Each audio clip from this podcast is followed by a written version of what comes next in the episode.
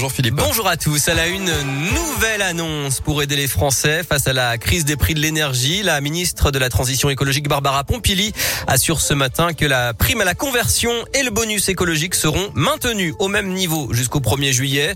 5 000 euros pour l'achat d'un véhicule peu polluant, 6 000 euros pour l'achat de véhicules électriques ou hybrides. Annonce qui fait suite à celle de Jean Castex. Hier soir, le Premier ministre a déclaré que 38 millions de Français qui gagnent moins de 2 000 euros net par mois vont recevoir un coup de pouce pour faire le plein ou pour payer leur facture de gaz. Salariés, fonctionnaires, chômeurs, retraités et certains étudiants, une aide de 100 euros net d'impôt va être versée à partir de fin décembre et jusqu'au début de l'année prochaine. Alors une prime de 100 euros, est-ce que c'est satisfaisant? D'après vous, c'est la question du jour sur radioscoop.com.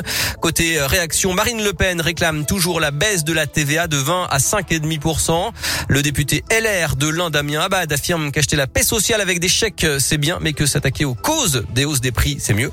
C'est trop peu et trop tard pour l'écologiste Julien Bayou qui réclame d'urgence des investissements dans les transports en commun et la rénovation. Des caméras embarquées dans les TCL. Chaque mois, deux tiers des contrôleurs subissent une agression verbale ou physique sur le réseau d'après le Citral qui gère les transports en commun lyonnais. Et même ça augmente depuis le confinement. Alors face à ça, les agents de contrôle ont été dotés hier de 21 caméras piétons et au total, il y en aura 92 d'ici la fin de l'année.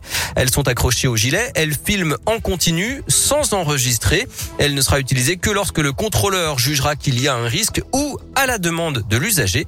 Pierre-François Héritier est chef de bord du réseau Keolis à Lyon. Quand on va avoir un problème, on va avertir la personne en face de nous qu'on va déclencher l'enregistrement. On déclenchera l'enregistrement, sachant qu'elle enregistre 30 secondes auparavant les images qui se sont passées. Dès que la situation euh, s'apaise et que la personne s'en va, on coupe l'enregistrement automatiquement et on repart sur le terrain. Ça va être vraiment un, un soutien supplémentaire. Les, bah, les gens se rendent compte qu'ils sont filmés et que euh, tout ce qu'ils disent est enregistré et que les propos qu'ils peuvent avoir sont enregistrés.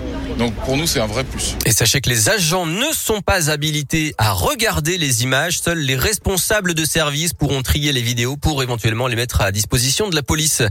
Jugement attendu ce soir au procès du chantage à sextape de Mathieu Valbuena. 10 mois de prison avec sursis et 75 000 euros d'amende ont été requis hier contre Karim Benzema.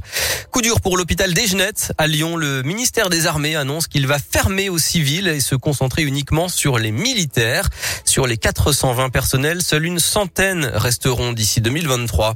Les vacances de la Toussaint ce soir. Bison Futé voit vert dans les deux sens ce soir, demain et dimanche.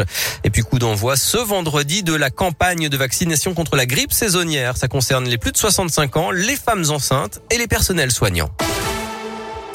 Le sport et un Noël renversant hier soir à Prague en Ligue Europa. Les Lyonnais menés 2-0 ont fini par s'imposer 4 buts à 3. Paqueta et Toko et Cambi ont sonné le réveil. Troisième victoire en trois matchs pour Lyon, premier de sa poule. Et place désormais au choc au championnat dimanche à 13h à Nice. En basket, courte défaite de l'Asvel hier en Euroleague, 73 à 72 à Milan.